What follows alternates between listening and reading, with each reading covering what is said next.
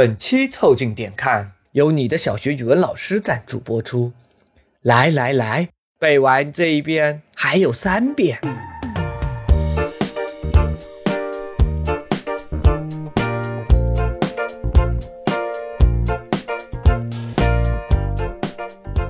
带你靠近这个世界，偷窥笑声与喧嚣。今天又是凑近点看的番外系列，我们将给你带来驻留我们生命的某些时刻。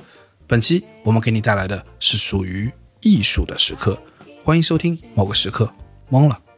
我是李婷，一个喝杯咖啡还是撑不住的胖子。我是包装号，一个上课玩手机被抓的年轻人。我是江科，一个在阿那亚发现了财富密码的拾荒者。你们可以在小宇宙、QQ 音乐、喜马拉雅、微信公众号关注、订阅、凑近点看，这样你就不会错过我们的任何更新。如果你听到什么觉得值得反驳或者插话的观点，请条评论告诉我们。如果什么地方让你脑洞大开、深以为然，也请别忘了为我们点赞、转发。如果你想和更多凑近点看的阿米狗们深入交流，共享摸鱼时光，也可以加入到我们的微信群里来。只要微信搜索拼音宇宙模特，添加小助理，就可以很快加入到我们中来喽。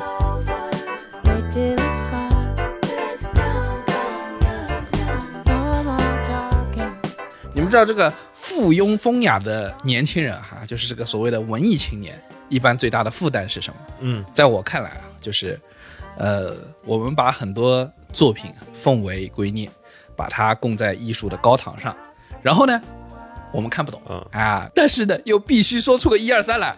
对，最近呢，我跟李挺也来到了在我国北方啊一个北戴河地区，较为有名的戏剧节，对吧？哎，我们是不是不大能提他的名字？提这个名字啊，感觉是帮他地产商做广告啊。哎，对啊，所以说你看没看啊我隐去了吗？提就提嘛，真的安那亚怎么不能提了？那那那那那那那，你这个啊，没事，那你反正你你开头是顺口顺口提了一句，我们反正就是不想提，主要是他一没给我免票，二呢也没给我住宿打折啊，第三呢吃饭也不便宜，对吧？所以说感觉没什么必要帮帮他打广告没必要再提第二次了。啊，没必要帮他提第二次，好吧？嗯，就是我们到现场去感受了一下这个近距离观摩了一下艺术。对，观摩了一下这个艺术作品啊，整个的感受呢，就是怀着朝圣的心情去啊，然后一脸困惑一脸懵逼的回来困惑的走出来。就是我出来的信息就是，我操，这个逼装大了，我真的是被按在了现场，被自己的逼格按在了现场，你知道吗？走不了。就不得不说，是不属于你们的风段，不要碰。对，是我们是不是就中间任何一个时段，我就觉得我操，这把我出去了，是不是丢人了？因为这个心态我是能理解的，就是你去参加那种相对比较文艺的现场的时候，你还是有一点心理负担，就是怕被人看出来你没看懂。那嗯怎么样被别人发现你没看懂呢？就是节目才演一半，你站起来了，装肚子疼。怎么能肚子疼呢？你就是对艺术消化不良。呃，是这样，在这次的戏剧节上看了还是比较重磅的，就是路帕的《狂日记》，是在整个全球算是正式的首演。嗯前面有巡回的试演，他没有正式首演。对前面有有好几啊个试演，然后这次呢是一个首演。我们看完之后呢，感触很多，所以说想专门开一集播客呢，跟大家分享一下那些我觉得我们没有搞懂的一些艺术现场。但介于我们又是几个附庸风雅的年轻人呢，我觉得我们没有什么资格对人家指指点点，说人家做的怎么样。所以说呢，我们只能去告诉大家，给大家说一些那些我觉得我们至少在当下配不上的啊艺术现场，是我不配，好吧，我不配，我不配。严谨。我的问题，《狂日记》其实大家应该都熟悉，这个作品呢是改编自鲁迅先生的、啊周先生，呃对早年的这个一篇短篇白话文小说，呃《狂日记。这应该是第一部白话文小》，说，应该是收录在《呐喊》里的，应该是第一部好像是，收录在《呐喊》里面，但是它是最早在《新青年》登的，然后对。它应该是第一部。嗯。而且《狂人日记》厉害就厉害在，它虽然是第一部现代白话文小说，但它从一开始就奠定了巅峰在什么地位。对，其实《狂日记》如果大家如果大家读过书，应该就听过。啊，也也没那么附庸风雅。小学、初中还是毕业的对，就是《狂日记》，如果大家就是正常完成了义务教育，完成了九年义务教育呢，应该是看过这个内容的啊。基本就是说有一个人疯了，然后他感觉是有人吃人这件事情，对吧？小时候做阅读理解就是要写说体现什么中心思想他，吃没吃？体现什么中心思想，你就要写说这个揭露了当时中国这个半殖民半封建，然后在过往的旧社会丑恶的这样社会阶级相互剥削的这样的一个场景，对吧？一般来说是这是就比较标准的答案。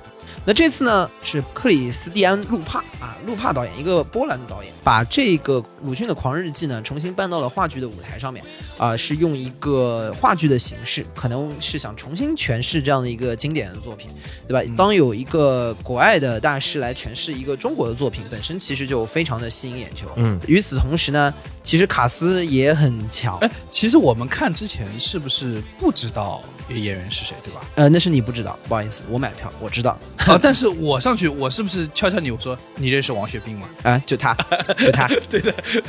然后我还觉得啊，女演员的眼睛长得有点像你的前女友，啊，那就算了，啊、那是梅婷，梅婷，好的，那没事了，那没事了啊，那倒是把你捧高了很多啊，谢谢你，谢谢你啊，就是一个是呃王学兵。呃，王学兵其实之前应该是跟陆帕在之前是有合作过的，然后还有梅婷，就是这些大家哪怕不看话剧，应该都有就了解过的这些明星，都是对，都是老戏骨，嗯，对，又老戏骨了。所以说之前去的时候呢，是抱着一个一个还比较期待的一个心情去看。去了之后呢，其实大概说的内容呢。应该跟《狂日记》呢没有太大的出入，这话那不然呢？改编不是胡编，戏说不是胡说。这《狂日记》的这个话剧，它是整体上从《狂日记》的开头一段文言文所叙述的故事背景开始的。讲述者呢，听闻自己多年未见的老友生病了，于是决定绕路探访。他来到了患病的老友的家乡，却只拿到了。满纸风言的日记，这个日记呢，就是《狂人日记》。日记里所叙述的看似寻常的小镇，却隐藏了一个巨大的秘密，就是生活在这里的普通人，他们都吃人。然后随着讲述者的探究。得出了可能性的秘密啊！对，这就是整个的描述了。我们对《狂人日记》的内容的叙述啊，呃，首先先要警报一下，就是没有看过的这个观众呢，可能会面临被剧透。原因呢，也不是我们想给你剧透，是因为不好意思，就是它的内容啊，大概一共也就跟原文基本一模一样，所以我没法不剧透。你很难不剧透《西游记》到底讲了什么？对对对对对，就打个比方。你去看一个这个剧本朗读会，说今天朗诵的是李白的《静夜思》，我很难不剧透的。对，所以说呢，就是这个里面我先警报一下，就是后面肯肯定会剧透，对吧？因为不剧透这件事情太难了。简单来说，这个剧呢就探讨了一个到底这个狂人是他疯了，还是大家真的吃人的这样的一个事情啊。然后整个剧看下来呢，我下面就要说一下我的真情实感了啊。第一，这个剧一共有五个小时，五个小时。这个原著总共四千个字，原著一共四千个字，原著我给你颠过来倒去唱一遍，也大概就这么多。你能把这个唱成那个五五个小时，我觉得你有点厉害了。对，也差不多，可能就二二十分钟，对吧？然后呢，既然说到就是说可能要剧透，我就给大家再具体讲一下整个原文，大概翻过来覆过去，一共就重复了这么一段话。叫他们会吃人，就未必不会吃我。你看那女人咬你几口的话，和一群青面獠牙人的笑，在前几天电户的话明明是暗号，我看出他话中全是毒，笑中全是刀。他的牙齿全部是白丽丽的排着，这家伙就是吃人的家伙。照我自己想，虽然不是恶人，自从踹了谷家的不死可就难说了。他们似乎别有心思，我全猜不出。况且他们一翻脸说人是恶人，我还记得大哥教我作论，无论怎样好人，翻他几句，他便打上个圈；原谅坏人几句，他便说翻天妙手，与众不同。我哪里猜得到他们的心思究竟怎样？况且是要吃掉的时候，凡事总需研究才会明白。古来时常吃人，我也还记得，可不甚清楚。翻开历史一查，这历史没有年代，歪歪斜斜，每页上面都写着仁义道德几个字。我横竖睡不着，仔细看了半夜，才从字缝里看出来，满本都写着两个字：吃人。好，以上就是这个剧的全部台词。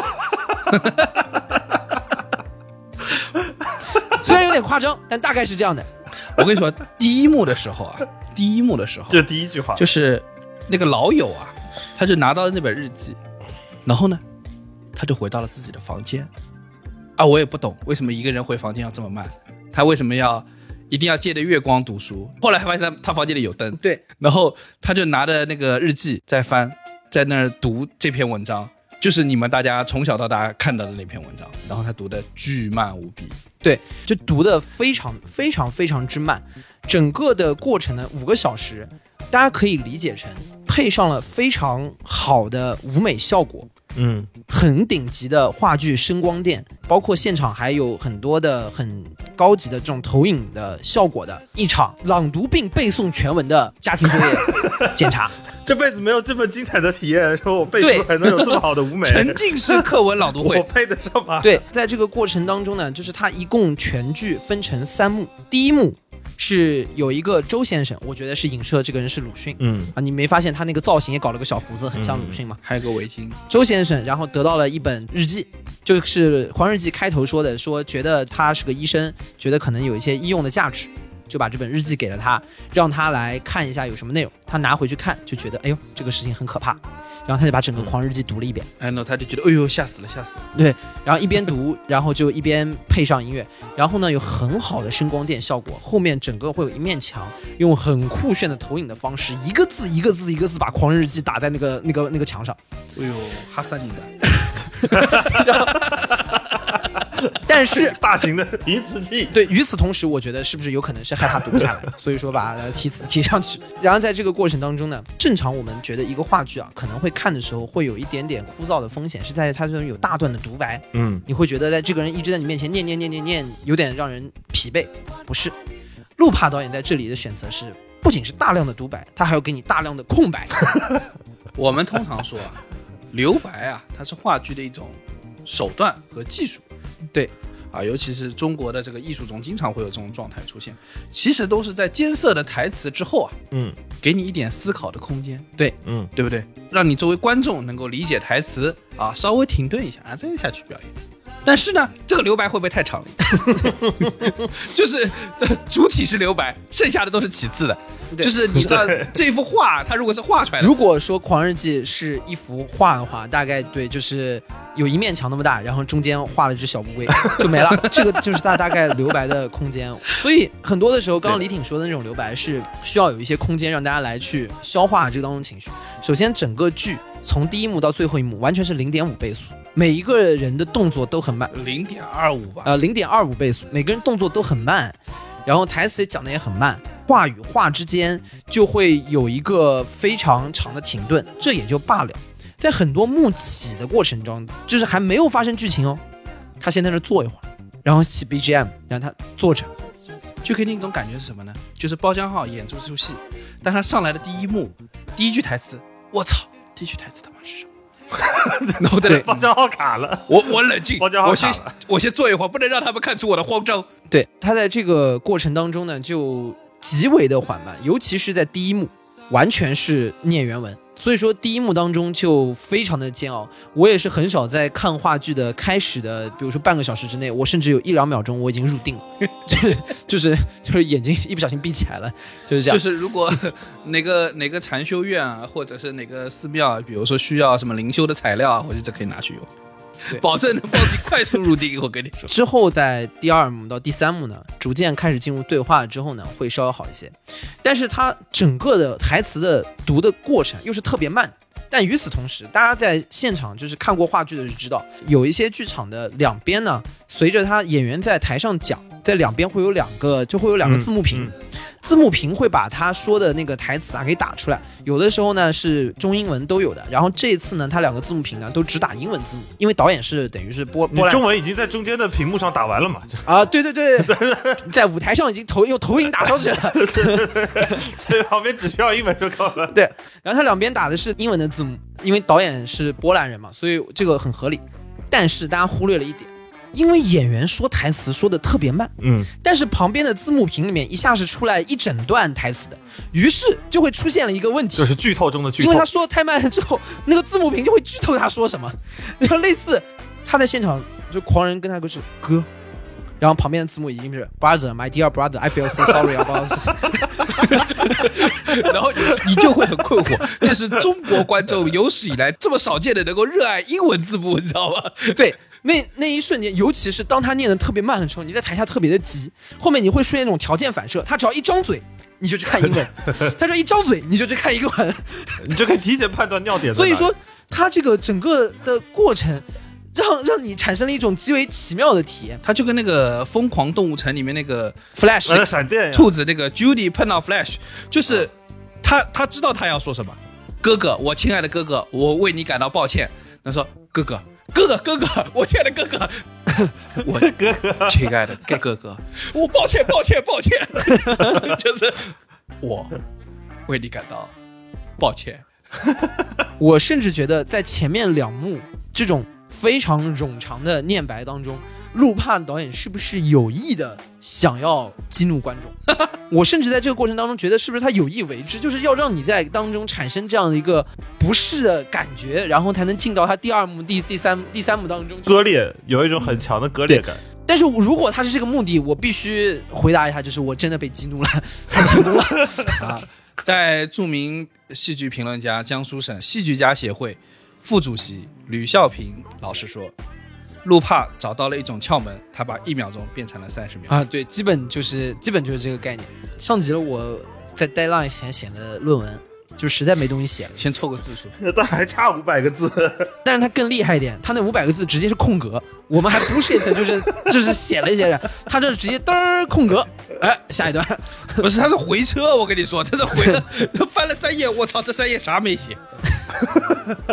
然后我跟你们说，就是它中间有个很重要的点是啥？就是它作为一种沉浸式的课文朗读啊。你说很多艺术呢，我们在现场有时候我们水平不高，也是会感觉到困难，对不对？嗯。但是呢，我坦白说，他的所有台词没有一句抽象的，我全部都听懂了。哦，但是太困了，受不了了。你不仅听懂了，你还会背呢。小时候要那个朗诵并背诵全文的，真的。我觉得路，帕就是小时候可能被什么他的中文老师啊要求背诵全文啊，然后他长大用这个来报复观众。对，然后我我来给大家接着把它往下讲哈，就是我刚刚讲的就是很漫长的朗读了整篇《狂人集》，然后第一幕结束了。啊，然后我们就出去赶快喝杯咖啡，我然然然后醒一醒，你知道吗？在外面活动一下筋骨。我甚至在那个剧院门口看到了有小姑娘在门口拉筋，就是在就在那做拉伸，你知道吗？就是腿拉拉拉开，就我感觉就是她在里面应该是经历了那个剧烈的这个意志力的努力，让自己坐在那里。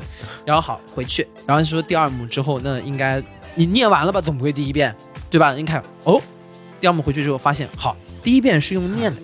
第二遍是把刚刚念的内容给你演一遍，然后说的台词还是一样的内容。鱼的眼睛又白又硬，嘴张着就像要吃人啊！第一遍是念的啊，第二遍他拿条鱼上来吃给你看，然后边吃边说：“这个鱼的眼睛又白又硬，又白又硬，嘴张张像要吃人。”这剧透中的剧透。对，这个剧在第一幕的时候已经剧透了。哎呀，我我们是剧透了剧透，好吧？然后就第二幕又又是这样。然后在这个过程当中，你就会说，啊，那意思是要重新再来一遍吗？第三幕吧，不是又要来一遍吗？我中间每每一幕的那个间隙，我都出去喝了一杯咖啡，就是想说，这杯咖啡应该能撑住吧？下一把应该不会困了吧？下一把不还是能困，大概就能顶五分钟，顶住了吗？顶不住，顶不住，顶不住。醒了，没完全醒。我跟你说，我就看到那个我前面那个前排啊。已经开始玩消消乐了啊！对，我记得当时你们还给我发了在群里发了那个照片，前排一哥们儿在玩开心消消乐。对的，对，从那个照片里来看，好像已经打过好多关了。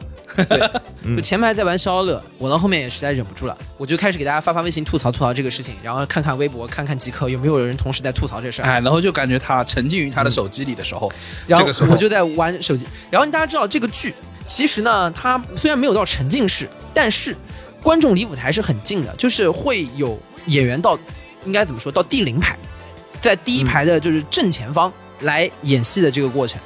然后呢，我就在玩手机，玩玩玩玩，突然李挺戳了我一下，说：“哎，王学兵来了。”然后我一抬头，王学兵站在我面前，然后我一瞬间，老师来点名了。对，我一瞬间很就很抱歉，赶快把手机往后面收一收。那一瞬间感觉哦，老师来了，老师来了，赶快把手机收起来。汤面完，有点不对，你知道肌肌肉记忆被触发，我 DNA 动了。王学兵走过来那个态势啊，就是保持这部戏一贯的这个步幅和速度，他是慢慢、慢慢、慢慢的走过来，然后看着观众，仿佛有种来让老子看看你们还有谁在玩手机。而且就是因为你像王学兵啊、梅婷啊，其实我觉得是都是非常优秀的演员，都老戏骨了，你知道吗？就是他们出来，就是我觉得观众是会下意识的这种报以尊重的。所以说，当他走到我面前，我在拿手机的时候呢，我其实非常的抱歉。但是呢，我之前实在是忍不住，你知道吗？然后一瞬间就有那种上课玩手机的强烈的这种感觉，哎，赶快收起，收起，收起。说到虽然不是沉浸式，但他呢就是离我们演的非常近。我跟李挺呢应该也坐在比较前排位置。有一场中场回来，我们路过位置前面的时候，突然看到地上有一根树枝，呃，就放在那儿，嗯就一根树枝放在那儿。就在我们脚边，然后就在我们脚边想说，上一幕好像哥哥拿树枝给弟弟去做风筝啊，还是什么的，然后就没有多想就对，没有多想，然后我们就哎呦，那正好这这有一根，就是一般男的看这种长得像刀啊剑的东西，都想把它拿起来，就要捂两下的。然后那一瞬间，我们 DNA 也动了，甚至想把它捡起来。对的，玩一玩感觉他就是新手村的那个木剑，对对对，就是想开始你击剑，玩塞尔达的时候，那个刚出生的时候，地上可以捡的那个树枝，就跟那个长得很像，呃，长那个树枝长得还蛮漂亮的。我们说，哎，很棒，很想把它捡起来。然后后来想一想，还是赶快回座位吧。感觉在这里捡个树枝，感觉脑子不大好。对，但是捡个树枝有点有点羞耻。然后后面下一幕一上来，狂人冲出来的时候，第一件事先把那个树枝捡起来。然后我们我们心想说，我操，还好刚才没捡，不然他冲到这里，他发现我操，道具没了。那是他的道具。他冲出来第一件事情，先把那个树枝捡起来了。我们要捡了，他就没得捡了。刚才摸了半天，说树枝呢？然后假装无实物表演，拿起来说啊，一根树枝呢，不然他观众不知道他有个树枝。哎，你们发现树枝是在第几幕啊？就节目已经演了第二幕的结尾，是这部戏过一半了吗？过一半，三分之。二。啊，对的对，然后第二幕的结尾，我们上一幕我们已经喝过一次咖啡了嘛，觉得不大行。这一幕咖啡要什么 double 加加个 shot。加两个第 shot。第三幕你们两个就互相开始掐对方大腿 哦，没有，我中间发生了个很厉害的事情，我身上不是尾椎骨不好，贴了个膏药嘛。啊！你知道第二幕我他妈实在太困了，然后又没有任何手段能让我醒过来，我就把屁股上的膏药撕下来，然后放在鼻子旁边闻，靠那个麝香的味道，我操，赶紧醒醒，天人中上，然后就然后就看到包旁边包家浩困得快不行，我说，哎，要不要我？非常可怕。有一个人从屁股里面撕个东西出来，问你们，哎，要不要闻闻？哎要不相信我，他在旁边就困得不行了，我说。我说真的有用，这个这个比咖啡顶，我跟你说，你闻一闻吧。对他他要知道这个地方是从哪里撕下来的，当时就不困了。他知道呀。然后第三幕我们就出，第三幕的那个间隙就是那个减树枝那个间隙，我们不是出去了嘛，决定一定要买一个加两个 shot、三个 shot 的这种咖啡。然后发生了神奇的一件事情，嗯，我在买咖啡的时候，啊，包家浩在旁边等着，他过来拍拍我说：“啊，门口还有个老头，长得有点像莫言。” 然后我想说，是真的。神经病啊你！李挺白了我一眼，说莫言毛病。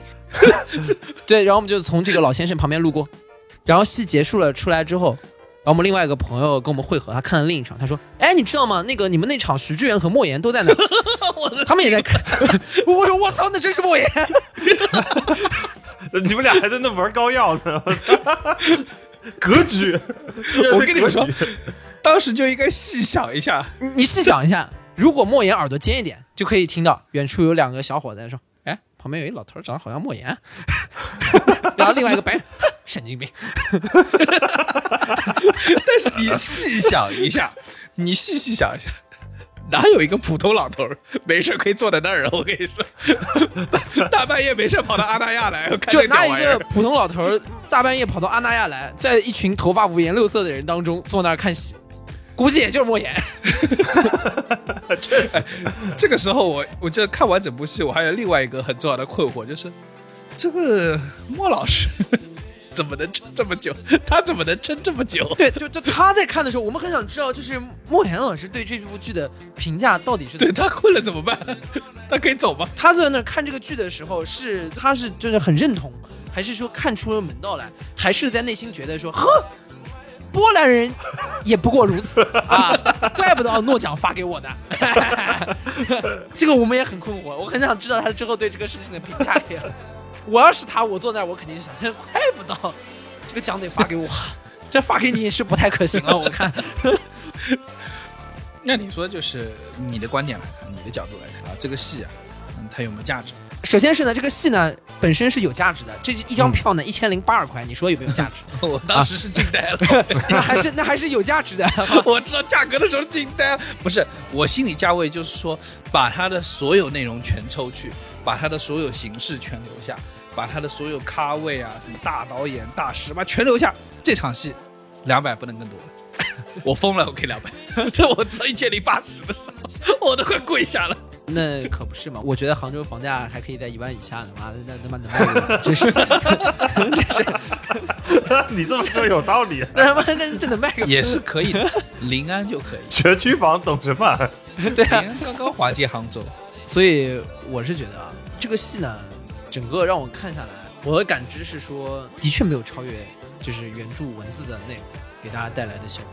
即使在后面他加了很多的东西，你说他那个碰到那个学生那一段要干嘛？哦，对，就是他当中还有一段剧情是他穿越到，很多人就说你前面两幕如果忍不住，一定要忍到第三幕，他一定会有一个很大的冲击。冲击就是那个狂人在中间遇到了一个穿越到现代，然后在高铁上叫旧灵魂与大学生的一个对话。呃，那段呢，我这么说吧，有点意思，就是有点新意，在这个里面就是。他会有一种那现在呢的点，就是说把《狂人日记》当年的说社会形态的一个状况拉到了现在，又做了一遍讨论。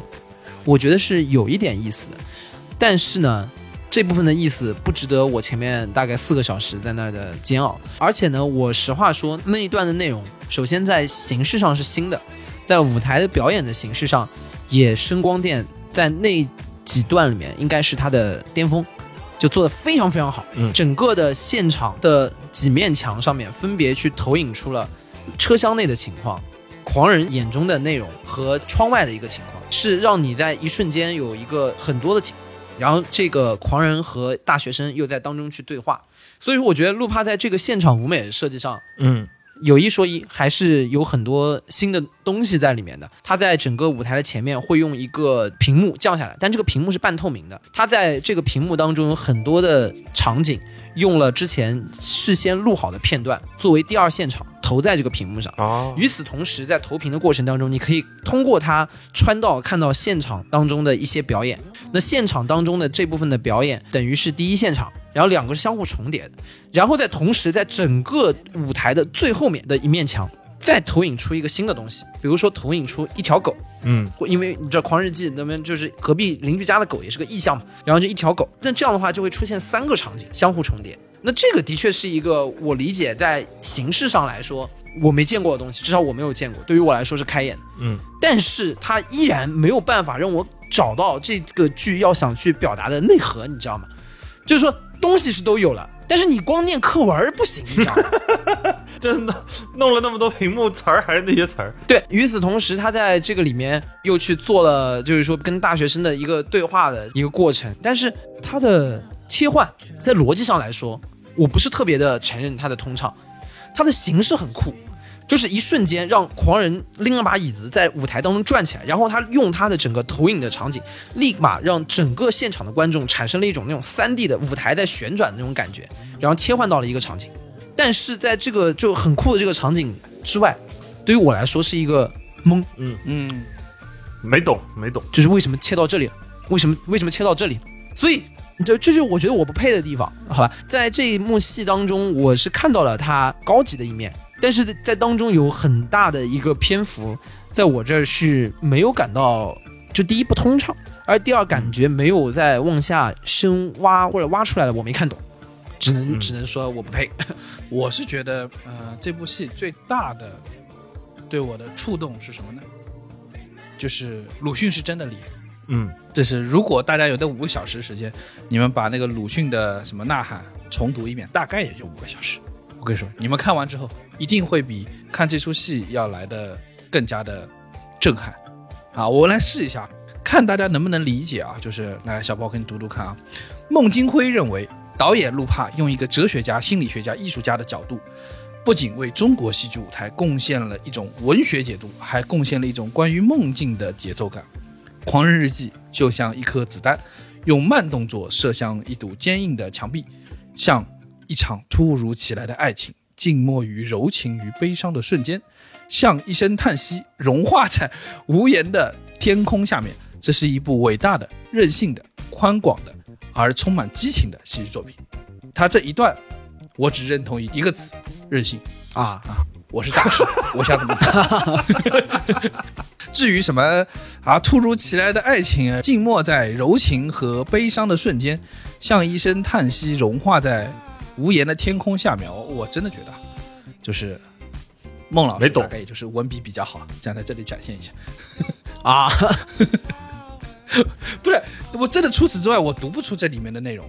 原因是因为我有个认知啊，就是说包家浩刚刚说，比如说呃，导演可能在一开始有这个意图要激怒你，或者让你感到困顿和困倦。我说，并不是我没有见过这样的形式。嗯，是啊，我举个例子，比如说、嗯诺兰的记忆碎片，记忆碎片，你不觉得开头也是不断重复吗？嗯，对吧？他每次都拉长一点，那不断重复，那黑白那整段，对不对？对，他不断重复。说实话呢，在开头的时候，你是有点困难。嗯，对吧？是又觉得我操，有点摸不着头脑，你这一直来在搞什么东西，对不对？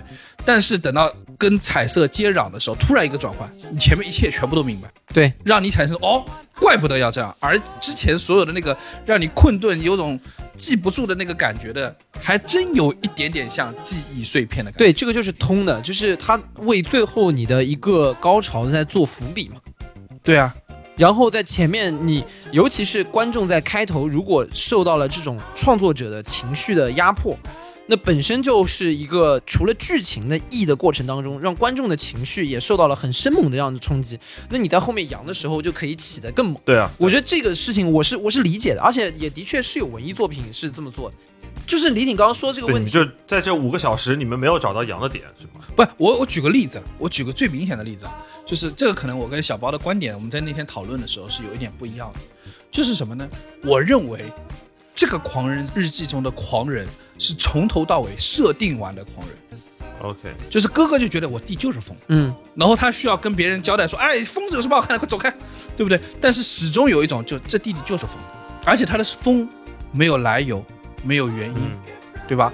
不是因为他读书读坏了脑子，不是因为他爱情受了重挫，不是因为他生活中有了困顿，不是因为他有些事情想不明白，而是纯粹的疯，而且是设定上的疯，就是设定你们家有个疯子，然后他写了本日记，这故事就这么回事儿，就是这没办法让人有代入感。为什么原来的那个《狂人日记》的代入感是你在那个情境的描述中，你会觉得他说的话是不是有可能是真的？嗯，但是当这本日记是一个正常人递给另外一个正常人，然后另外一个正常人读的时候，他可能这个读者读的那一个人，那个周先生，他可能会有一点点啊，这个人会不会是真的？但是作为观众第三方，你觉得他是正常人，他也是正常人，那一定是这个写这个日记的人脑子有点毛病，他没有办法给你一个狂人的代入感，以至于他制造了所有的疯狂，包括他中间有一些舞台的动作是啊发狂了，后面两个人拉着他，就觉得很像无实物表演，有点过了。你就感觉你是抽离。对对对，路帕在他的创作的结尾，他说：“人们不说的东西比说的东西重要太多，他们说出来其实就不太重要，真正重要的东西就在于他们没有说出来的那些东西里。”啊，这句话是不是听起来很酷？啊，可以。然后我就决定全程不说，是不是有点太极端？对的，盯着你看。我个人觉得这句话说的没有问题，但重点是有一个前提，就是你可以说重要的东西是在我没有说的里面，但是你要让我感到在你没有说的东西里面是有东西的。你要让我在你没有说话的部分感到是有东西的，我才能会体会到它有多重要。现在就是根本让我感受不到。我也就抛开我们刚刚的吐槽啊，就是说一下我对《狂日记》这部剧，我个人觉得可能之前的期待在于，他原来鲁迅的这部小说是写了一个疯子的日记，嗯，但它带来的效果是让你打开了一个想象的空间，就可能在这里真的是人吃人的，真的是人吃人，就可能狂人不是疯子。只是有很可怕的事情在这里被隐藏了，所以说它带来的这个想象的空间是这个小说厉害的地方，甚至会让你怀疑你所处的世界是不是本来也在吃人。嗯，也在吃人。对，这就是最高级的地方，就是叫做我没有说，但我又说了。所以路帕说这个东西我非常认可，原文就是这样的一个逻辑。但是在这个剧当中，如果你把它扩成五个小时，那照我们这种凡夫俗子的这样的一个角度来想，那扩的是什么呢？就大概率应该是鲁迅没有写的部分，就是说到底当时的情况是怎么样，包括他刚开始这个剧打开的时候，也带一点这种侦探性的这样的一个性质。第一个出现的人物是一个侦探的角色出现的，这个周先生拿到了一本日记，他回到了这个狂人的哥哥家，问到底发生了什么。那观众也自然的更加期待接下来会发生什么事情。我们是不是能够？哎，周先生在后两幕是不是不重要了？就没有这么差事情。周先生在第二幕和第三幕基本就不见了，买咖啡去了。就不见了。他就像《权力的游戏》里面第一季的 Ned Stark 一样，你以为他是主角，然后他就挂了。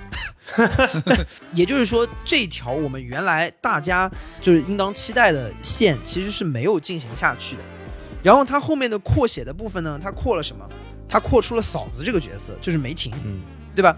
扩了梅婷这个角色，还扩出了他哥在他给他治病的这个过程当中做的一些动作啊，这些内容。实实际上来说，没有去解释到底有没有吃人这件事情本身。嗯，所以这是为什么我说，在我的观感内，他是彻头彻尾的没有吃人。戏剧里所表达的是彻头彻尾的没有吃人，因为剩下所有人都是极为正常且非常怜悯的看着这个疯子。你懂我意思吗？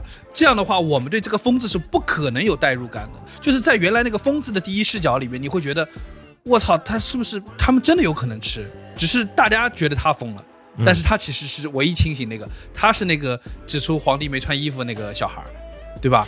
但是当我们在那个场景上，没有任何一个人吃，就完全觉得这个疯子是疯子。嗯，疯子吃了条鱼，说：“我操，这他妈不会是人肉吧？”那你不是疯子是什么？梅婷那个角色也也很神奇，我觉得你像梅婷这么优秀的女演员，嗯，在里面给她定的位置，眼睛像你的前女友。对她这个角色插进来定位，其实我觉得应该有在隐含他和狂人之间好像有啊，来过点什么啊？就不太可以告人的关系。但是我觉得这条线，当然它这个也很像很多的话剧当中可能会出现的一这样的一个角色，尤其是说这种旧家族里面会有这种。但是呢，哎呀，我跟你说，他这个加的，你听我说，在我看来，他这个加的就跟剧本杀要加点那个内容是一样的，就是这个剧本杀总总归那么几个人，非得这个跟那个搞过，那个跟这个搞过啊，这怎么来一发，不然的话，那个剧情就太容易猜出来，对吧？就这个状态，他一定要给你加一点这种东西。对，然后就是在里面，梅婷可能还是一个，你看当中有几个说他在外面上什么西洋音乐课啊什么的这样的剧情，这不全程扮演了个饺子吗？就以至于我到最后也 就是挠头，就挠头想。喝咖啡。想喝咖啡，嗯哼。最后就是我觉得可能出来困惑的也不止我们一个，毕竟前面有玩消消乐的，有吃薯片的，但这个行为我觉得要严厉的谴责一下，就是好像是某位演员的助理。那也不能吃薯片啊。对，有吃薯片的，我觉得这个行为呢，我觉得在某戏剧节的主办方，我觉得还是要被拉去枪毙的吗？还是要这个尽可能维护一下这个演出的现场的秩序。吃薯片这个事情啊，真的是你手机伸进去，咯吱咯吱咯吱咯吱咯吱，然后拿出来，哈啦哈啦哈啦，咬起来，咔嚓咔嚓咔嚓咔嚓咔嚓，然后再拿。我本身在那儿已经集中不了注意力了，然后后面我全程就在看他到底吃的什么味道的薯片，对，吃薯片是具有代入感的一个事情。啊，你那你看出来了吗？因为那个牌子没给钱，所以我们也不要讲。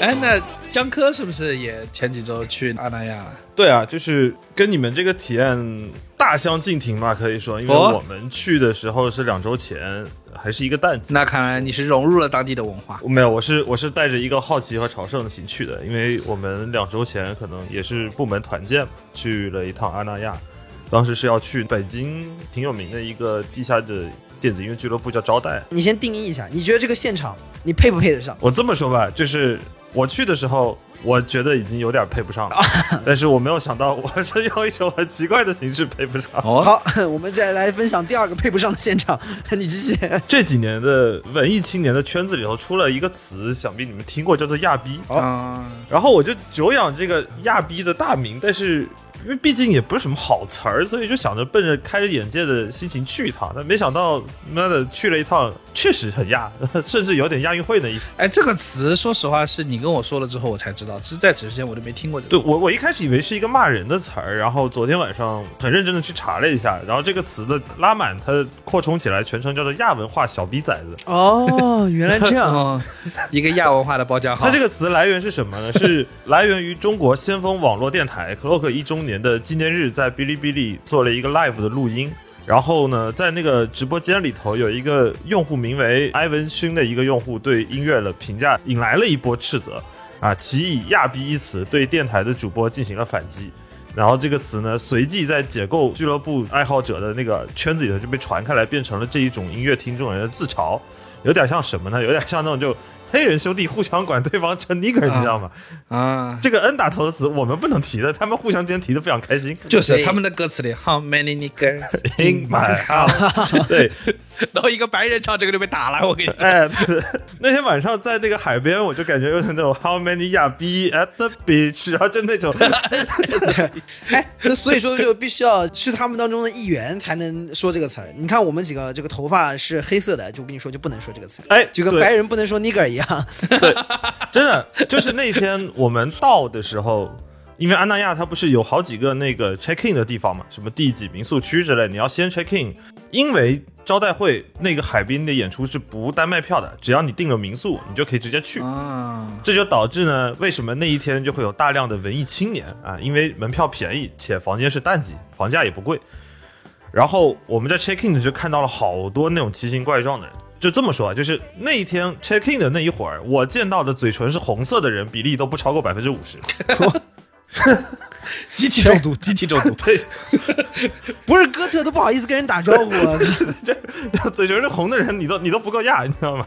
对，我们就去办完 check in，我们几个部门的人同事，我们就就在那个晚上就吃了点东西，然后喝了点酒，就往那个舞台走去。他的舞台离我们住的地方非常非常远，放在了一个海边。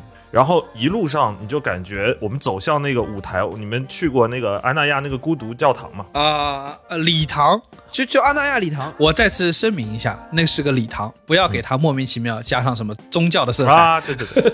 但是往那个路的走的途中，就感觉路上的人啊，他们的衣服就越来越少，越来越少，越来越。逐渐亚化，突出一个衣不蔽体。走着走着，你就逐渐你就听到那个海边，一开始是海风的呼呼的往你那吹，然后冻得你不行，有一点后悔，但是又觉得来都来了。又说到那个中国人旅行的几大要素之一，啊基本啊哲学，基本基本哲学，来都来了，都走一半了，他四十分钟路已经走半小时了，然后慢慢海风就会变成隐隐约约就听见海边开始咚咚咚咚咚，你就对了。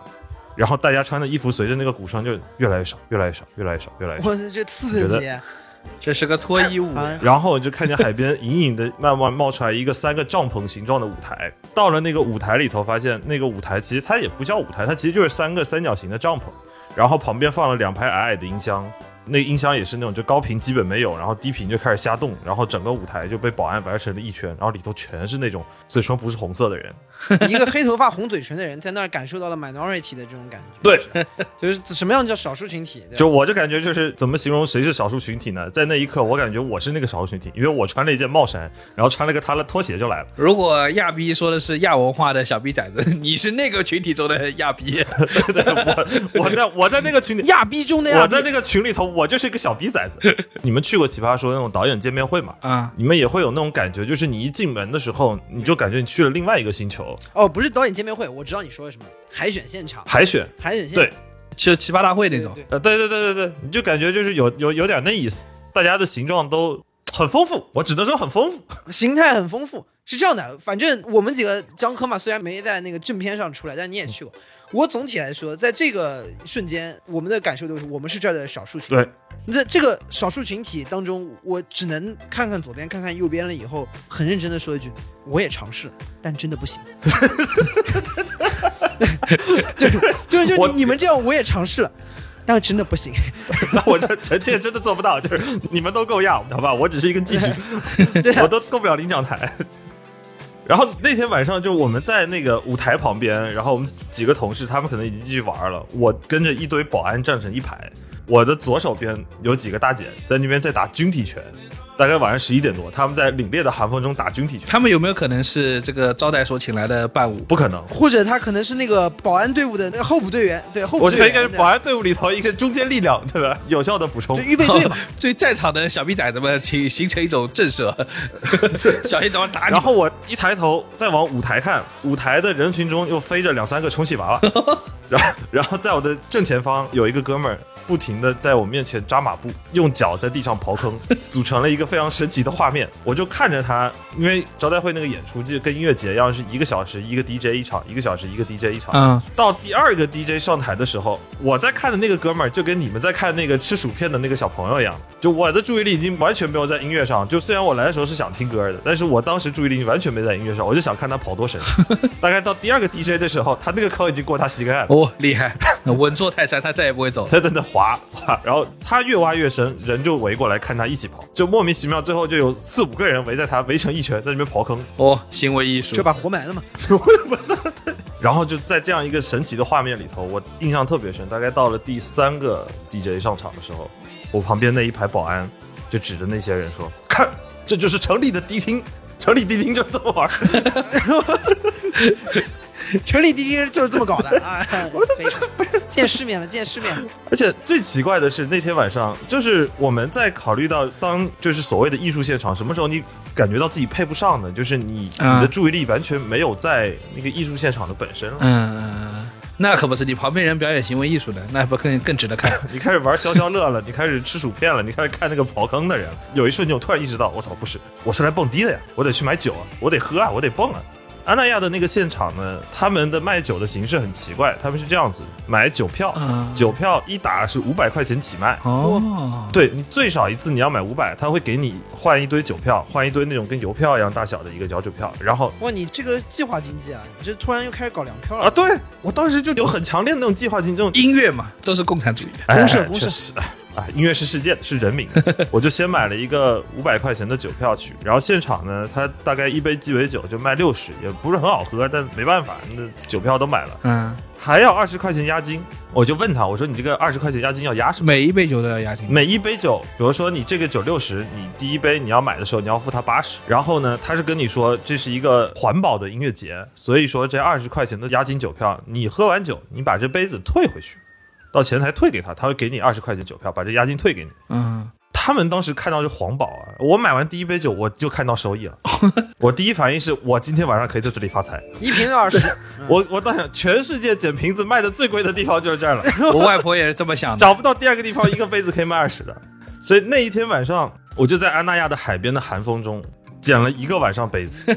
你有没有那个看旁边有个喝酒人，你跟他们说，哎，哎，对瓶子要吗？瓶子要吗？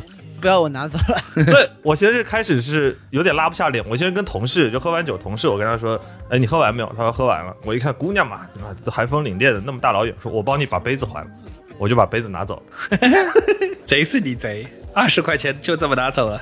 我大概这么算，大概 三个杯子换一瓶啤酒，四个杯子就凑齐了押金。但押金我手上还有一杯，然后我捡三个杯子就可以换一个啤酒。不是，我跟你说啊，我上一个我能遇到这样的人物就是我外婆了，真的。你是不是一边剪一边喊就跟藤梅舞？但最奇怪的是，阿那亚的招待会的现场的音乐，反正因为我可能去的是第一天晚上，就后面两天的我没有去，所以我就对后面两天的音乐的现场我就没法评价。但第一天晚上给我的感觉就是大出我意料，就是在那种奇怪的环境下，DJ 居然放起了《野狼迪士高》，呃野狼 disco 就是和野狼 disco 有什么关系？野狼迪士高是比野狼迪斯科还要野狼迪斯科，那是非常真正的，大概是北京，反正就是中国一线城市八十年代的时候哦，那种所谓的迪厅里头放的那些音乐是。吗？我是一只来自北方的老马。在那天晚上，我听到差不多了，我感觉是基本上就是八十年代迪士科金曲。我当时想的是、啊，亚文化就这，不会吧，不会吧，不会吧。再次觉得自己不够亚，是那里的亚那天晚上给我就极大的震撼，就是我跑了那么大老远来这边去，想要去体验一下真正的地下音乐，然后结果听着这些所谓的烂歌，然后捡着瓶子喝了一晚上假酒。喝完回酒店的时候，呃，我们回到房间，我们突然意识到，亚逼竟是我自己。你们一定是这个整个阿那亚里面最亚的，没有比你们更压的。所以这个现场你看出什么名堂来了？其实当时就完全没看着，就完全没懂。他关注在行为艺术上，这么说吧，就是整个氛围就让我没有 get 到，就全程我们所有人就是在那种黑人问号的情况下看，就你完全不能够理解的是，因为我们常年来把这一波人群体给标签化，或者他们自己在自嘲的时候，他们自己有点标签化，听的都是一些殿下的电子乐啊，什么 emo 啊，或者什么所谓的 hip hop 爱好者，然后穿的衣服都是跟绷带似的。然后把自己画的五颜招展的，然后去那个现场，就会想说他们听的这些音乐会是什么样的，你会很期待，结果发现是野狼低士高，嘿嘿嘿，没想到吧？你要放个周杰伦，他们也都能哼。哎，还真的是，还真的是一度出现了，好像，据说出现了一些八十年代的金曲，种太阳，嗯，差不多。反正那天晚上很莫名其妙。然后我们三点多回酒店的时候，看着海边的太阳开始慢慢有一点点亮，就觉得很奇怪。难道这个就是所谓的地下音乐吗？哦，我以为你要说这就是亚逼的黎明吗？是，这是。这时候有一个 BGM《英雄的黎明》开始响起来了。噔噔噔，就是第二天在海滩边啊，我就在想一件事儿，我在跟那个说的好听的申老师在那聊天，我说同样是不同的戏剧，甚至有一些内容是，比如说艺术的内容是不那么容易明白的，你不那么容易呃能够迅速的 get 到的，但是它是不是还能称之为好的艺术呢？在我的认知中，我会认为。艺术它要传达的东西的前提，一定是它有信息，嗯，传递出来了。说到这个的时候呢，看到那个在阿那亚那个沙滩上，正好在搞那个候鸟三百，就是请各种艺术家、哲学家、他们作家，他们在呃沙滩上去搞了非常有现代性的这些很有很多装置嘛。对，有些装置的这种房子，房子里面可能有不同的布置和装置艺术啊这些的。我我还去了其中一个进去了，然后他们是一个出版社还是什么，我不大记得了。但他们会把很多不同的人推荐的书写在里面，然后你可以在上面写上你自己的心得，你可以在上面写上自己的此时此境的这些心情和感悟。然后我认为这也是一个很有趣的东西。但是我们假设你的艺术作品就是那个房子，嗯，它就有一个核心的问题，无论你自我的表达是什么样的，首先。你得让人进来这个房子，他才能观赏你的艺术，对吧？如果房子的本身就是一个纯粹的不想让人进去的房子，接触不到的，那你的艺术的内容如何传递呢？同样是我回到之前的那个《狂人日记》，我说是，我不知道你们有没有记得那个无比的静止，就是他前面插科打诨了这么大一片。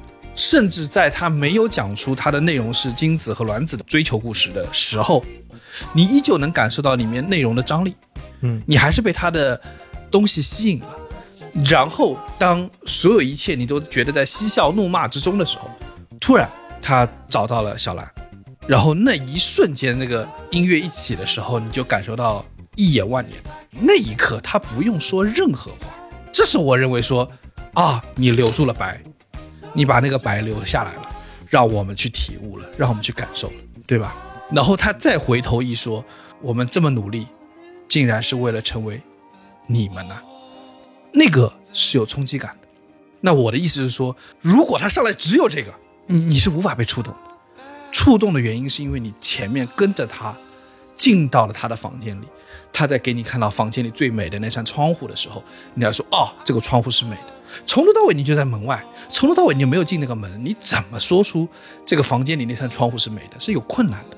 当然，我们的表达可能也不尽然，因为艺术可能有别的表达形式，是我们此时此刻没有 get 到的。哎，对，正好今天下午我们跟小包有聊过这个事情吧。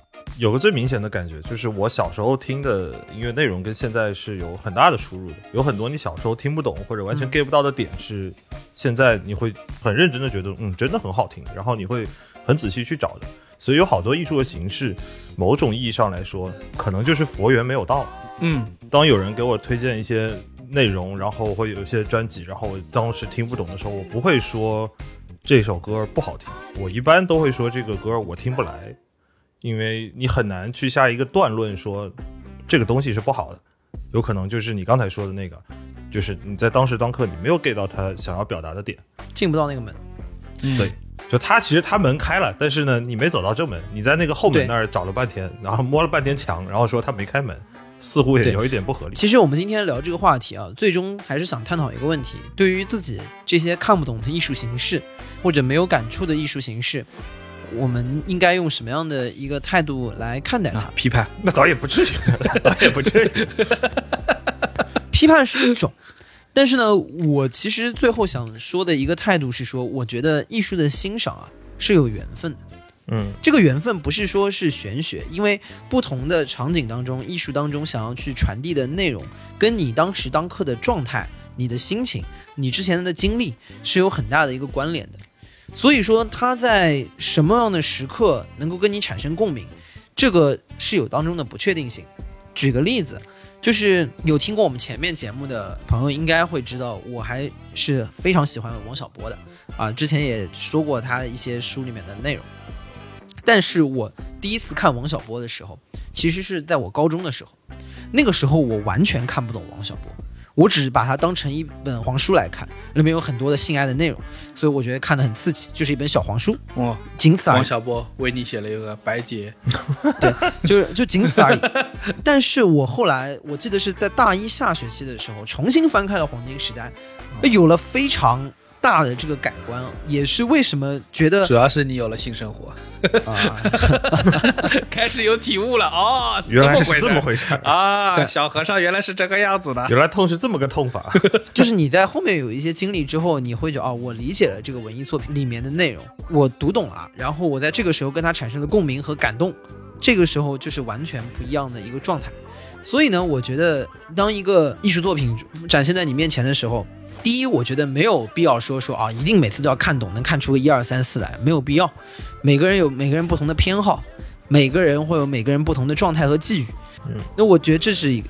第二就是每一个艺术作品放在你面前来，我觉得大家也没有必要就是说哦这个牛逼啊那个傻逼那个不行。嗯对我觉得没有没有这个必要，因为在这个过程当中，我实话说，不仅是我们几个可能不够专业，我觉得有很多比我们很专业的人。但即使是这样，我觉得不同的艺术作品在表达和创作的过程当中，可能会有不同的面向，只是当时的我们没有这个缘分能够领略到，嗯，仅此而已。所以说到最后呢，就是回到刚才，我觉得李挺那个比喻是很好的，就是说艺术作品是像一座房子，这个房子有一个门，你要先进门才能看到。那当中可能有几个，第一，艺术的鉴赏可能是有门槛的，很多艺术的鉴赏门槛是要通过一些学习的。嗯，我们先不说这个学习它有什么高低，但至少它是先要有一定的相应的背景，你才能理解。嗯，也就是说你要会开门。我觉得这个事情大家还是要有应有的这样的一个认知。第二块就是说，这个门有很多的艺术家可能天生就觉得我这个门就开的巨小，就完全可能是一个侧身才能进去。那我肯定被卡住了，我一定进不去。对一个门缝，他就不是想让大家来看的。其实胖子，那我觉得，既然你对你创作这样的作品，那就要做好这样的一个准备，对吧？嗯你能去做的这个有缘人相对来说就比较少。然后还有一些就是在不同的过程当中，这个门它可能有的时候会固定成某一些形状，可能是一个人的轮廓，它有可能是一个胖子，有可能是一个瘦子。那我觉得他就是代表不同时代的你和不同经历的你，嗯，有可能是一个轮椅的样子，或者是一个小朋友的样子。那我说明他在不同的面相当中是给不同的人去看。那我觉得大家在不同的时候可能会遇到对的门，那领略到当中的精彩，也有可能不得其法，就像我们刚刚说的一样，始终没有没有进去，在外面，那就是与他没有缘分。但在创作的过程当中呢，创作者也要意识到这个问题，我们作为欣赏的人也要意识到这个问题。我觉得我对于艺术作品的看不懂的理解，大概是这样。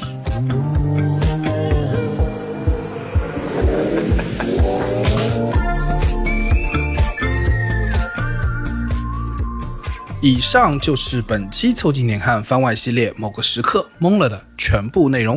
感谢收听，更多需要你凑近点看的内容，你可以在微信搜索“凑近点看”，关注我们的公众号，在微博搜索“宇宙模特公司 UMC”，宇宙模特公司 UMC，你可能在未来看到更多神秘的内容。除了小宇宙，你在 QQ 音乐、汽水、网易云音乐、Apple Podcasts、Spotify、喜马拉雅搜索“凑近点看”也都可以找到我们。欢迎你给我们留言投稿，当然我们也不一定采用。以上。